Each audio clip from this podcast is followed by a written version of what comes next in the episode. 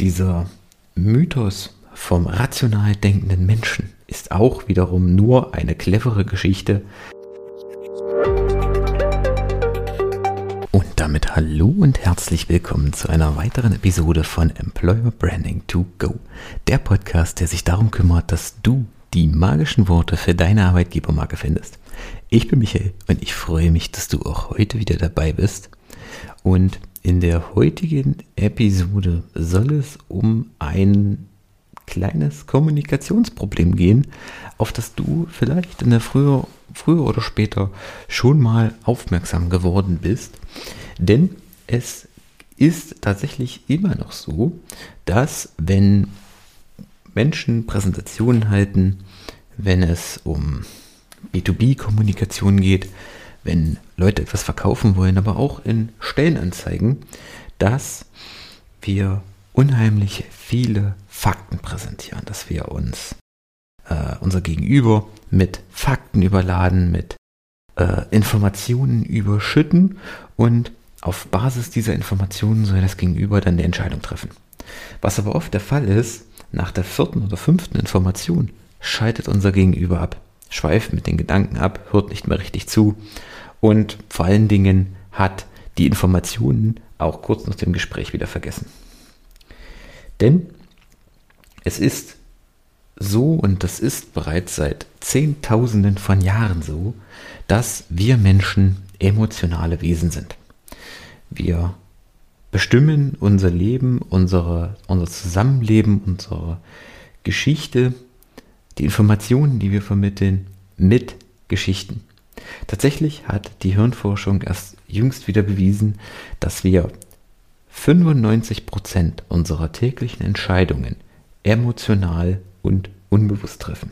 Anders geht es gar nicht. Wir sind in jeder Sekunde mit zigtausenden Reizen, ähm, wenn wir überflutet und unser Gehirn muss darauf reagieren. Wenn du jede Entscheidung rational begründen würdest, würdest du durchdrehen. Würdest du, würde dein, dein, dein Hirn irgendwann kapitulieren. Und dieser Mythos vom rational denkenden Menschen ist auch wiederum nur eine clevere Geschichte, die sich Menschen überlegt haben.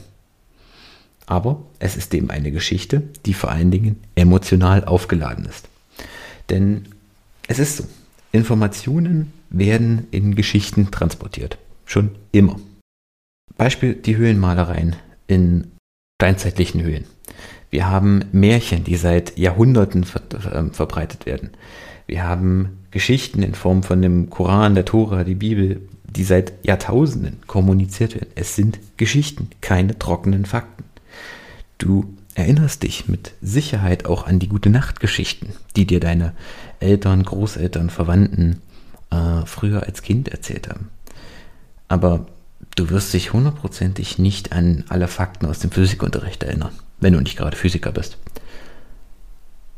Und du siehst, wir behalten Geschichten bis zu sechsmal besser im Gedächtnis, weil unser Steinzeitgehirn darauf programmiert ist.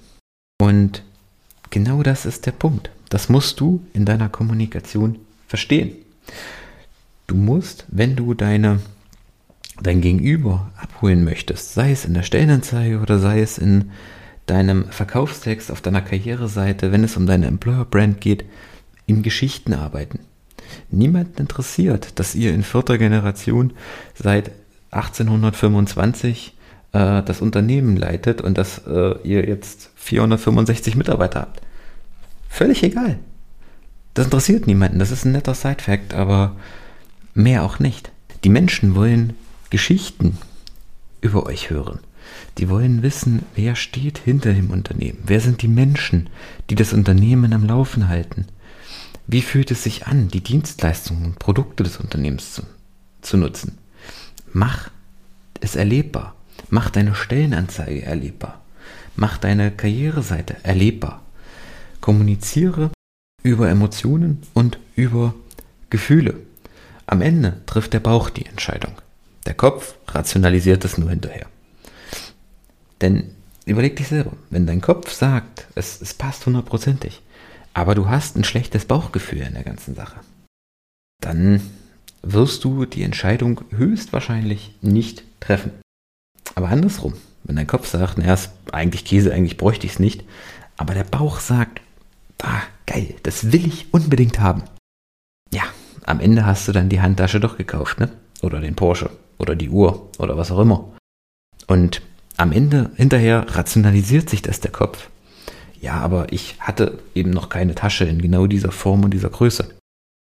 Den Porsche, den brauchte ich unbedingt, weil ich, der kommt von 0 auf 100 in, keine Ahnung, 4 Sekunden oder so.